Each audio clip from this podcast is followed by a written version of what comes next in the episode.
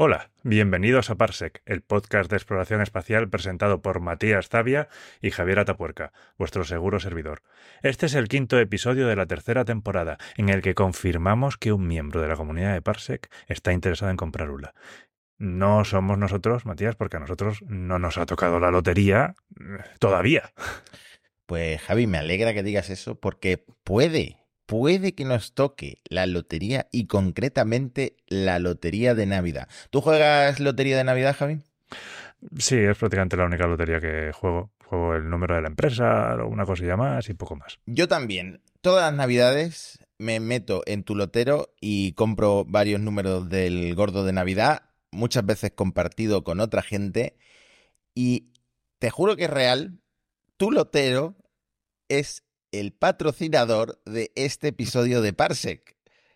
Sorprendente, pero cierto. Y, y, eso no es todo, sino que tu lotero ha creado una peña de Parsec dentro de la sección de empresas de la aplicación y de la web, en la que todos los oyentes de Parsec, y también Javi y yo, vamos a participar con un número de la lotería de Navidad. O sea, esto me parece un patrocinio chulísimo, chulísimo. Además, el número es muy friki, porque es un número en binario. El 11101, que en decimal es el 29. No sé por qué el 29, pero nos pareció chulo y queda bastante claro que es un número binario. Además, Javi, tú que sabes de, de números, la probabilidad de que toque es eh, la misma que, que, cualquier otro número. Sí, cualquier otro. Pero bueno, en binario el 29, el 29 es primo, oye, pues está, está guay, está bien. Con el código Parsec, si te registras en tu lotero, te regalan un euro para participar gratis en nuestra peña con este número de la lotería de Navidad, ¿vale? También pueden participar los que ya tuvieran cuenta de tu lotero con el mismo código Parsec, pero en este caso el euro de la participación se descarga de vuestro saldo porque el euro gratis es solo para cuentas nuevas. Bueno, la cuestión es que si seguís estas instrucciones muy sencillas, vais a poder entrar en la peña de Parsec de tu lotero. Tanto en la aplicación como en la web, os vais en el destacado de Navidad a donde pone empresas, os sale la opción de introducir un código, introducís el código Parsec y ya formáis parte de la peña con el número 11101. Podéis comprar más participaciones si queréis eh, por si nos toca, ¿no? Eh, llevaros una, una parte más grande del pastel. Y también desde el menú lateral en activar promociones, ahí también os viene la opción de el código promocional que es Parsec. Yo creo que queda bastante claro. Recordad, cuentas nuevas, el euro de la participación es gratis. Así que aprovechad y, y nada, ojalá nos toque, ¿no? Con este uno. Pues que sabe nadie. Igual a la vuelta de Navidad, entonces sí podemos meternos en la putcap, en la pugna por la compra de ULA, ¿eh? We choose to go to the moon in this decade and do the other things, not because they are easy, but because they are hard. If you're going to pick some place to die, then why not Mars?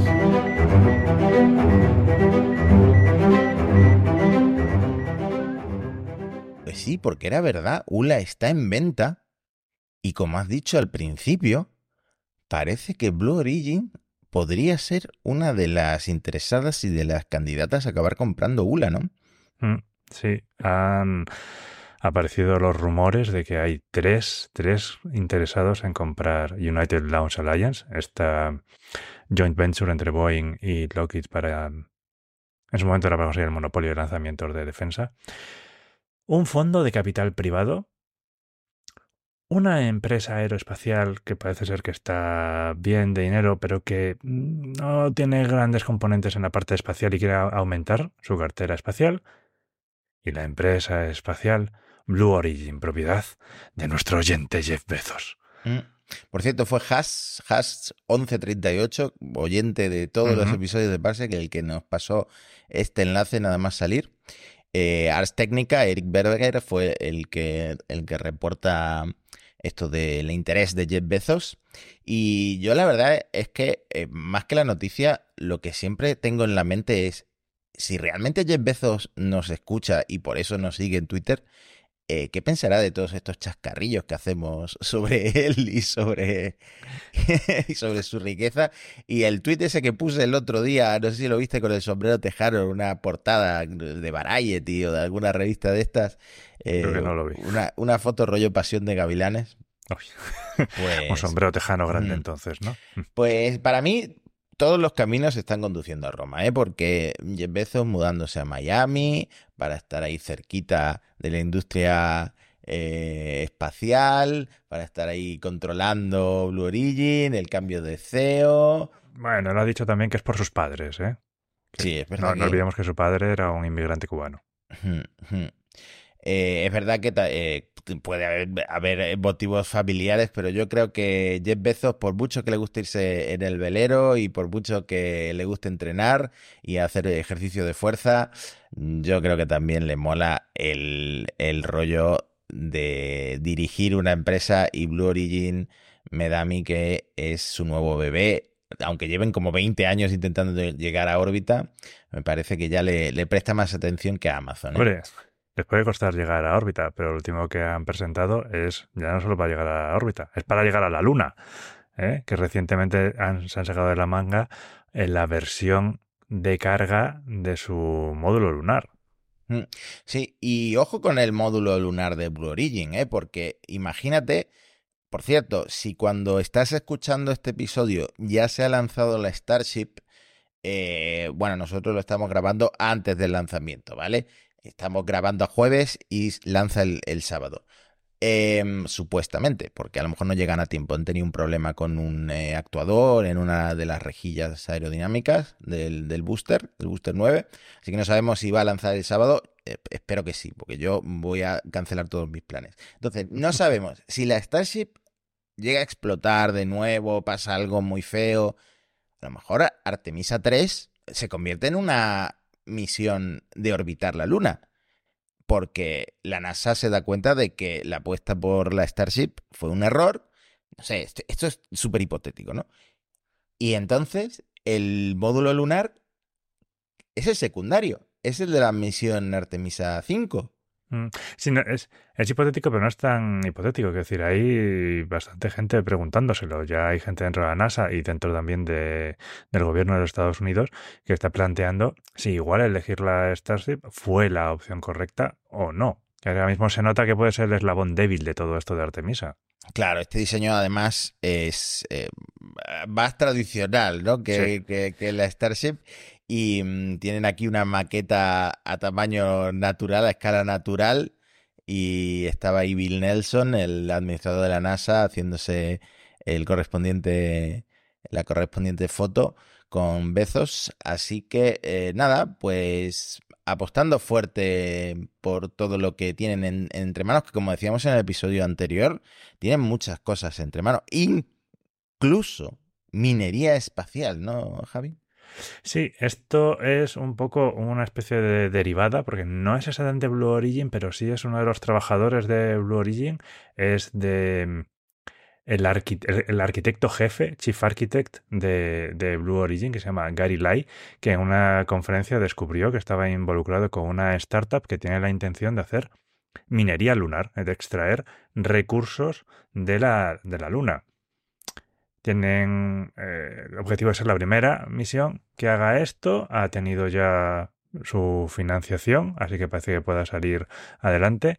La startup la ha fundado en Tacoma, en el estado de Washington, y la ha llamado Interlium, pero que ya lleva, la, la ha anunciado ahora, pero ya lleva tres años funcionando.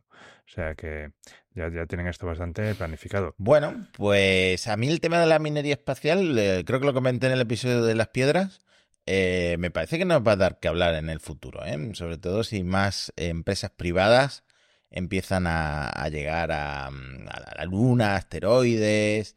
Yo me haría un anillo con el regolito lunar, si pudiera. ¿Tú no? Pues sí, sí, estaría Mm. bien. La cuestión es que de momento se están moviendo en un terreno un poco indefinido.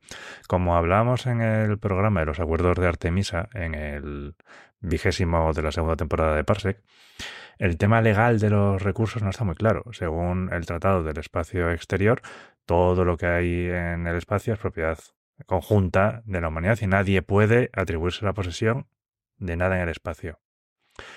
El que eso defina que algo que extraigas de algo del espacio puedas o no puedas definir la posición es un poco ambiguo. Tengo un amigo que dice que no es nada ambiguo, que no puedes.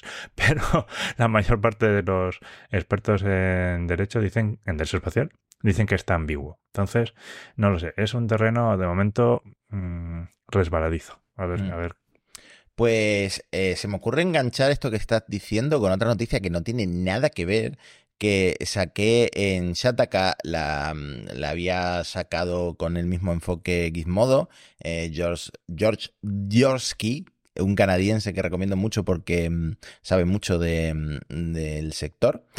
Eh, tuvimos que cerrar los comentarios porque se montó tremendo flame en los comentarios, porque resulta que acaba de suceder en la guerra entre Israel y Hamas, bueno, en este caso con Yemen, em, la primera batalla espacial, batalla en el espacio. Bueno, la cuestión es que venía un misil eh, de tecnología iraní proveniente de, de Yemen, de los hutíes, y el sistema antimisiles, el Arrow 2 de Israel, lo interceptó, pero lo interceptó a una altitud por encima de la línea de Karman. Entonces, es la primera vez que eh, un misil, un cohete, por decirlo de alguna forma, colisiona, choca, derriba otro cohete en el espacio. Mm. O sea que, bueno, es un hito triste realmente porque estamos dentro del contexto de, mm, de una guerra, pero después de tanta tensión desde el inicio de pues, la carrera espacial, la Guerra Fría, que sea la primera vez que realmente ocurre esto en, en el espacio, lo que se considera oficialmente el, espacio, es sorprendente. Eh, Jorsky entrevistó a Jonathan McDowell sobre el tema y McDowell le dijo que, pues, según eh, los tratados, em, ¿cómo se llama? De ultraterrestres, creo que cambió de El nombre. a- Tratado del Espacio Ultraterrestre. Sí, sí, creo que ahora cambió de nombre o bueno, no sé, no se le ¿Se cambia llama de ya- nombre? No sé. no se le llama ya de esa manera o, o hay Ah, un ¿no? tratado o ha quedado obsoleto, mejor dicho. Eh, Joder, pues a mí dice, me encantaba ese nombre. dice que no, que no hay nada que, que lo prohíba expresamente, no se habla de ninguna cosa eh, más allá del uso de armas de destrucción masiva en la órbita terrestre. Entonces, n- no es ilegal. Se, ha, defendido Israel de, un ataque en el espacio. El espacio no pertenece a, Israel, pero no hay nada en los tratados eh, que diga, oye, esto no, no se puede hacer. O sea que una, Claro, es lo que hemos comentado alguna vez, que el Tratado del Espacio Ultraterrestre que se hizo en plena Guerra Fría era más que nada un tratado de no proliferación nuclear y, como decías, de no tener armas de destrucción masiva en el espacio. De forma más o menos permanente. O sea, un poco lo que querías evitar era tener un satélite cargado de ojivas nucleares orbitando la Tierra eh, en plan espada de Damocles apocalíptica. Me ha recordado que ha habido un montón de empresas espaciales que han firmado un tratado para pedir que no se hagan más al tema de la guerra en el espacio, que no se hagan más pruebas destructivas antisatélite en, en el espacio. Y, y también con el tema de la militarización del espacio, hace poco, yo creo que hoy o ayer, salió el informe de un comité de estudio en Estados Unidos de las relaciones chino-rusas, eh, chino-rusas, perdón, chino-estadounidenses, y comentaban bastante acerca del calentamiento de las relaciones y de cómo China estaba desarrollando muchas cosas, entre ellas el uso militar del espacio, e incluso comentaban que, que estaban planeando usar armas del tipo de... eh, ¿cómo se llaman? de fracción orbital. Es decir, son como misiles que no llegan a entrar en órbita, pero casi recorren solo un porcentaje de la órbita antes de entrar eh, con su carga nuclear o incluso que podrían tener capacidades de, de, planear un poco para cambiar eh, y, y, atacar con forma más sorpresiva sus, sus objetivos. O sea que el tema del uso militar del espacio está muy candente. Totalmente, totalmente. Y diría China va a su, a su rollo, hace lo que, lo que le da la gana, pero en realidad Estados Unidos hasta hace muy poco no había prometido lo de dejar de hacer eh, pruebas antisatélite. Entonces, bueno, te- la- las dos grandes potencias van un poco a su bola en lo que se refiere a la militarización del espacio. Bueno, quería hablar un, brevemente del Reino Unido porque eh, me hizo mucha gracia, me mandaste esta noticia de que la Agencia Espacial del Reino Unido eh, ha firmado un acuerdo con Axiom y tu comentario de la noticia era telita con Axiom, ¿no? Sí, claro. Porque, porque Axiom se está convirtiendo en el vehículo para llevar a astronautas. Nosotros ahora mismo en Europa y en el Reino Unido, que en cierta forma es Europa, aunque se salieran, pues no tenemos ninguna nave espacial eh, certificada, bueno, ninguna nave espacial. Para llevar humanos no tenemos nada. Entonces, dependemos claramente de que nos lancen otros. Generalmente puede ser con acuerdo con la NASA, el ir a la ISS, etcétera.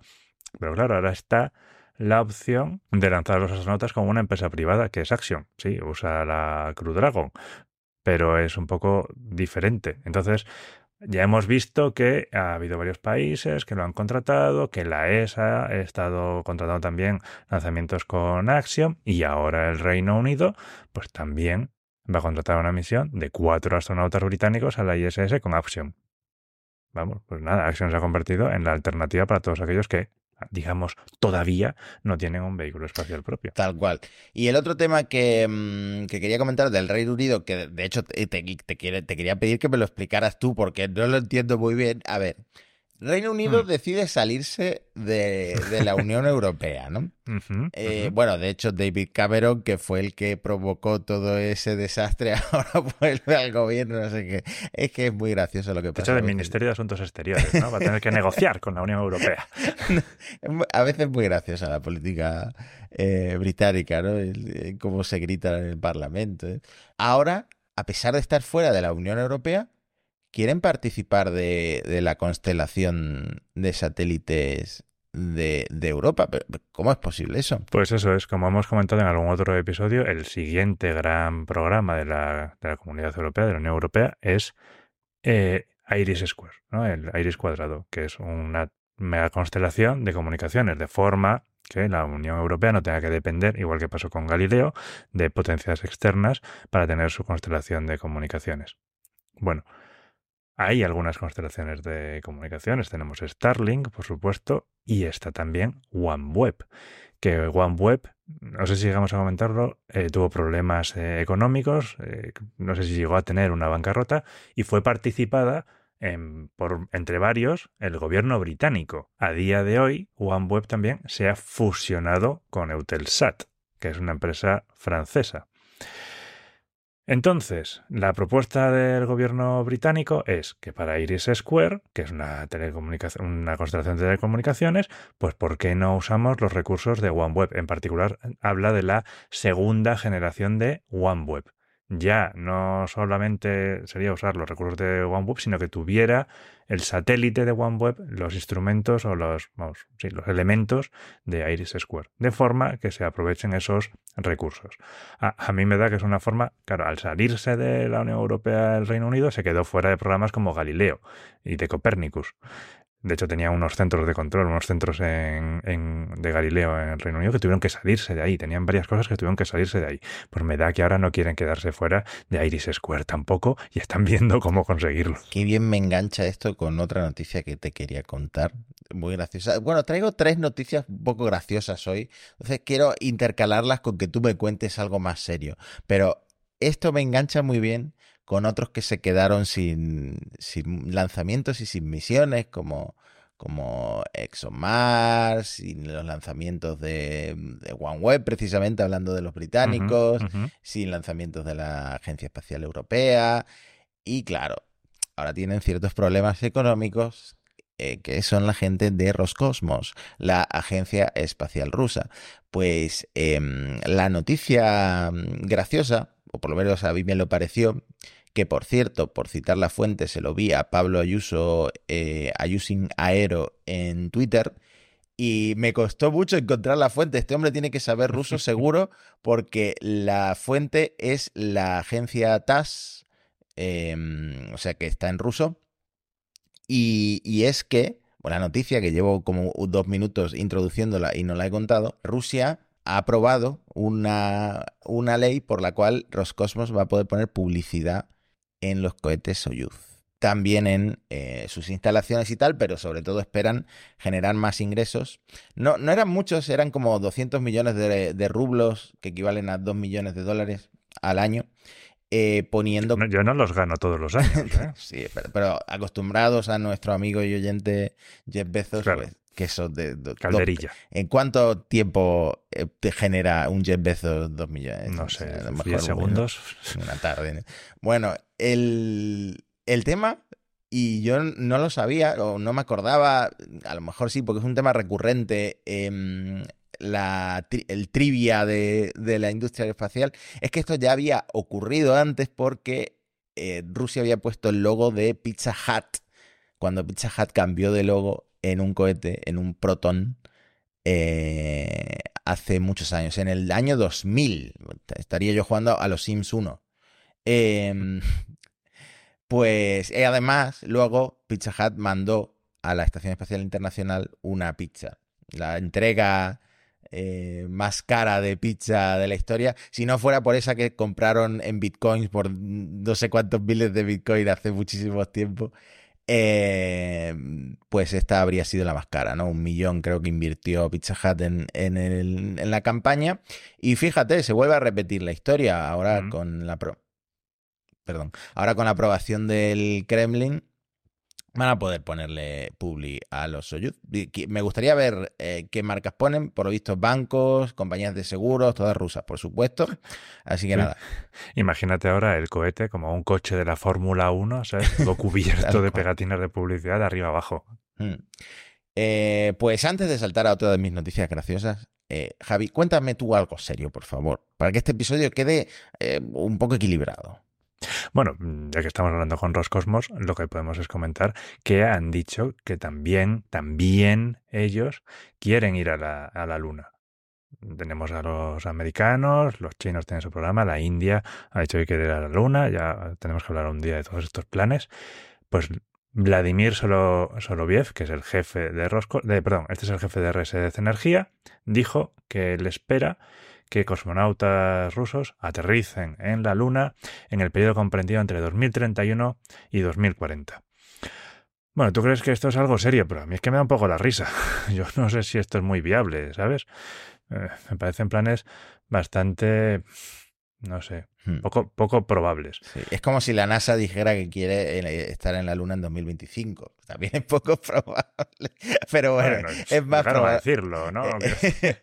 es más probable que, que, lo diga, que, lo diga, Rusia. Pero, pero sí, bueno, eh, a ver, tú tienes que ponerte objetivos en la vida, aunque, aunque sea el listón alto, y, y luego ya se verá si llegas o no llegas.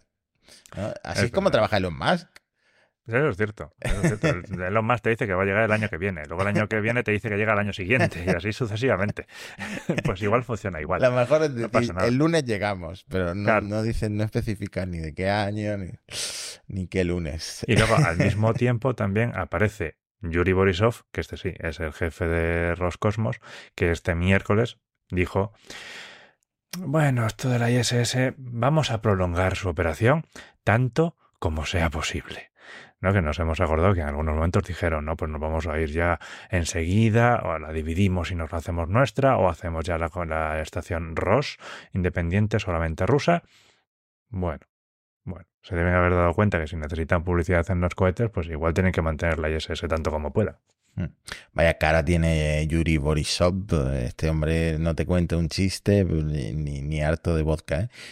Tiene una, una, seriedad, estamos viendo en el vídeo de YouTube y Spotify, eh, que bueno, le, le, viene bien el reemplazo a nuestro antiguo Dimitri Rogozin. Otra cosa divertida, más cosas divertidas. Voy Matías. con otra cosa divertida. Voy con otra cosa divertida. ¿Qué prefieres? ¿Noticias sobre procrear en el espacio? mm. O, o, la doble sorpresa de Lucy, que también fue muy, muy divertido seguirlo en directo. Bueno, el otro día ya comentaste lo de la procreación en el espacio, ¿eh? con ella, desarrolla, desarrolla. Bueno, aquí hay dos fuentes, una es space.com, yo diría que es la web eh, de las más importantes, Y eh, yo mismo. yo mismo. Otra de las fuentes más importantes, por supuesto. yo mismo en Shataka, eh, porque científicos japoneses han dado el primer paso para saber si es viable el desarrollo de embriones en microgravedad porque han logrado cultivar, por lo menos en las primeras fases del desarrollo, embriones de un mamífero, de un ratón concretamente, o de ratones, en la Estación Espacial Internacional. Estos fueron eh, unos embriones que se, eh, se enviaron ultracongelados a la Estación Espacial Internacional en agosto de 2021 los astronautas eh, los cultivaron, eh, iban en un dispositivo, los astronautas no tenían que hacer gran cosa. Y, mm, luego han, estudiado los resultados, los han comparado con embriones de control en, la Tierra y el desarrollo fue completamente normal. Repito, en las primeras etapas de, de dos células que tenían cuando fueron al espacio, a blastocistos eh, creo que decenas de células o, cientos, pero bueno, es la es una etapa muy anterior a lo que se considera un, feto y una placenta, porque de, de, hecho es una masa celular interna y una capa epitelial externa y eso externo es la placenta y lo interno es lo que se convierte en el feto. O sea que, bueno, la ausencia de gravedad en este caso no afectó al desarrollo, que es una cosa que nos preocupa bastante de cara a las misiones eh, a Marte sobre todo, y bueno, igual en la colonia lunar también hay gente que se pone ahí a hacer el amor. No sé, no sabemos, no sabemos. Y, mm, y bueno, es, preocupante porque mm, se va a desarrollar bien un bebé en, en el espacio en este caso, pues ahora sabemos que por lo menos en esa fase inicial embrionaria, parece que sí, parece que sí. Bueno, es interesante porque, como decías, en, Marte hace poco, hace muy poco ha salido un libro que se llama A City on Mars, que los autores son, por ejemplo, el del de, este de Saturday Morning Breakfast Cereal y su mujer, y que hablan de temas de colonización a largo plazo. Y uno de los temas que tratan es, si quieres colonizar a largo plazo, pues tienes que procrear. Los números aumentarán por la gente que vaya, pero también porque tendrá que nacer gente allí. Entonces, todo este tipo de estudios es muy, muy interesante para todo este tipo de cosas. Pues me alegro que te haya gustado mi noticia, Javi. Pero ahora cuéntame otra cosa seria y luego voy con Luz. Pues una cosa muy seria, por ejemplo, están nos ponemos súper serios porque es el tema de los presupuestos en Estados Unidos. Es un tema preocupante porque están ahora con las peleas. De hecho, no está claro si van a poder financiarse o no. Están sacando eh, bills, ¿no? Eh, leyes para conseguir extender el presupuesto un poco y esto, por supuesto, está afectando a, las misiones espaciales, está afectando a la NASA, cuyo presupuesto depende del Congreso. De hecho, están, se han visto obligados a frenar el trabajo en la misión de Mars Sample Return, de retorno de muestras marcianas, que recordemos que es una misión conjunta entre la NASA y la ESA, por esta situación de incertidumbre presupuestaria. Esta, esta misión eh, siempre me ha llamado la atención porque eh, no estoy seguro si ahora mismo lo están apostando todo a, a drones que recojan las muestras o, siguen con el diseño original, porque lo han cambiado varias veces el diseño de cómo recogen las muestras del Perseverance, ¿no?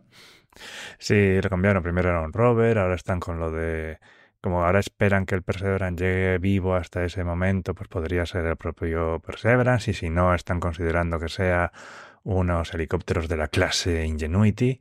Em, entonces todavía están, están evaluándolo. De hecho, mm, se suponía que el rover que iba a recoger las muestras iba a ser europeo y se cargaron esa parte de la misión. Conozco gente bastante molesta con ese tema. Y luego eso, que no está claro el, presupuesto. El, el, Senado decía que solo les va a dar 300 millones de dólares. El Congreso dice que les va a dar 900, que es lo que piden. Pero luego a saber lo que se aprueba. Entonces, y hay un informe ahora también que piden que reevalúen la arquitectura general de la misión. O sea, si ahora mismo no tenemos muy claro por dónde están, ellos tampoco.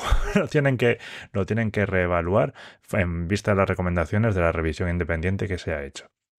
O sea, es bastante. El, el- horizonte está un poco oscuro ahora mismo para el, el Mars Sample Return. E incluso para los proyectos espaciales militares. ¿sabes? Que no podía esperar que en Estados Unidos los proyectos militares estarían financiados seguros. Bueno, pues eh, el secretario de la Fuerza Aérea, eh, igual ya tentándose la ropa, viendo las barbas del vecino, la NASA, eh, cortar, pues está poniendo las suyas a remo- remojar y dice que, que, que sí, que sus proyectos se podrían detener bruscamente por los retrasos en la financiación. O sea que está el tema calentito en Estados Unidos. Oye, pues mira, el secretario de la Fuerza Aérea, Frank Kendall, no impone tanto como el, el director de Roscosmos, ¿no? Tiene una, una expresión como de persona que sí te contaría un chiste y a lo mejor un chiste fuera de tono incluso. bueno, luego de este análisis... Puede ser. lo- Análisis de la personalidad basada en una foto. Creo que eso estaba superado. Es que, qué poco científico estoy siendo hoy. Luego, luego de este análisis vamos con Lucy, porque eh, Lucy le dedicamos un episodio de Parse que se llamaba. Lucy in the Sky with Dart, porque también hablamos de Dart en aquel Correcto. episodio. Joder, cuánto ha llovido desde aquel episodio, ¿eh? Eh, bueno, pues Qué jóvenes éramos. Sí, Lucy, la sonda de la NASA que ha ido a fotografiar asteroides, primero al cinturón principal de asteroides y luego a los troyanos de Júpiter. Tú explicaste perfectamente en aquel episodio que eran, en cómo es su órbita, que van por delante y por detrás de Júpiter, me acuerdo de todo eso. Bueno, pues el primer asteroide por el que pasó volando rapidísimamente eh, era básicamente una prueba de su cámara y de que iba a ser capaz, a la velocidad a la que iba, de 16.000 kilómetros por hora, de hacer todas las imágenes sin problema. Vamos, una prueba de, de, la capacidad de rastreo, más básicamente, de, de la cámara de Lucy. Pues ha dado para mucho, ¿vale? Porque este asteroide, al que pusieron Dinkinesh, que ahora explicaré todo lo del nombre, resultó que no era uno, sino que eran dos asteroides, porque era un sistema binario. Digamos que Dinkinesh estaba orbitado por otro asteroide más pequeño. Entonces, primera sorpresa, ¿vale? Y al día siguiente llegaron más fotos de cuando ya la sonda se había alejado un poquito y resultó que ese segundo asteroide era un binario de contacto. Es decir, de estos asteroides que tienen forma de cacahuete, porque son como dos bolas pegadas, ¿no? Y, de aquí viene ese, ese titular que puse de el asteroide que resultó ser dos asteroides es en realidad un doble asteroide orbitando otro asteroide. El asteroidador que lo desestahora y dice, yo no puedo decirlo. Pues bueno, eh, no paraba de dar sorpresas esa, esa semana eh, Lucy. Y yo creo que lo más chulo es el tema de los nombres. Por un lado, de la misión Lucy, explicamos por qué, ¿no? Porque es en, en en honor al fósil Lucy, que, eh, bueno, todo el mundo sabe a qué fósil me refiero, este que se descubrió en Etiopía en los años 70, que cambió nuestro entendimiento de, mm, pues, de la evolución eh, de- de- del ser humano. Eh, y resulta que en Etiopía a Lucy se la llamó Dinkinesh, que creo, si lo estoy diciendo de memoria, pero creo que significaba eres maravillosa en amárico. Es un dialecto o un idioma mm, hablado en el norte y en el centro de Etiopía. Y Dinkinesh es el nombre del asteroide que Lucy ha ido a visitar en primer lugar para probar su cámara. Y de ahí viene todo el tema del nombre. Y me acordé que me contaste que a Lucy, el fósil, le pusieron Lucy porque era lo que estaba, era la canción de los Beatles, que en aquel momento, en los 70, Lucy in the Sky with Di- Diamonds, estaba sonando en el campamento de los paleontólogos que descubrieron el eh, fósil eh, Lucy. O sea que me, me encanta toda esta historia de dónde vienen los nombres. Y muy chulo, muy chulo. muy Y luego, por, por añadir una, una curiosidad, y es que eh, esto del, del objeto binario orbitando otro asteroide es la primera vez que se ve. Nadie se esperaba esto. O sea, había teorizaciones de que esto podía pasar, pero nunca se había visto en, en realidad. Esta es la primera vez que se ve. Y se pasa por este asteroide, por Dinkiness, de casualidad. Cuando hablábamos de Lucy en el programa, Lucy no iba a pasar por este asteroide de primeras, iba a pasar por otro, iba a pasar por uno del cinturón de asteroides, pero era más adelante en su misión. Decidieron que era bueno hacer las pruebas y eligieron casi un asteroide al azar que les quedaba cerca y fíjate la sorpresa que nos ha dado. Sí, eh, lo pongo aquí, Lucy fue lanzada en octubre de 2021 con la intención de visitar siete asteroides, luego se sumaron dos troyanos de Júpiter y con la incorporación de Dinkiness y este satélite de Dinkiness desconocido, en total van a ser 11. Lo que pasa es que faltan un montón de años para que llegue a los troyanos de Júpiter. Tiene que hacer también em, una, un, regreso a la Tierra, ¿no? Para acelerarse. Y, mm, creo que iba a ser el, primer objeto, la primera nave que volviera a la Tierra desde el sistema solar exterior. O sea que nada, muchos récords, muchos récords para Lucy, que recordemos que tuvo muchos problemas con, con el panel solar, que no, uno de ellos no se desplegó y creo que nunca acabó desplegándose. Pues Javi, ¿quieres contarme algo más o quieres cerrar el episodio? Te dejo elegir. Yo creo que estamos ya en el, un poco más de media hora, así que yo creo que lo podemos cerrar aquí. Hemos hablado del idioma amárico, hemos hablado de reproducción en el espacio, es un programa muy completo. Yo creo que podemos cerrarlo como parafraseando casi al libro gordo de Petete, ¿no? El podcast Parsec te enseña, el podcast Parsec entretiene y con esto nos despedimos hasta la semana que viene. Es que no quiero añadir nada más, solo que gracias a Turotero por patrocinarnos y por favor, oyentes, participad, participad, que mm, a lo mejor nos toca, nos toca la, el, el 11, 1, bueno, el 1, 1, 11101 o el 11101. Un abrazo a todos, nos vemos la semana que viene. Adiós.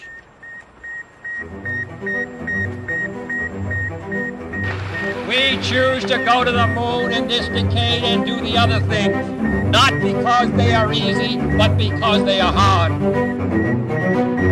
If you're gonna pick some place to die, then why not Mars?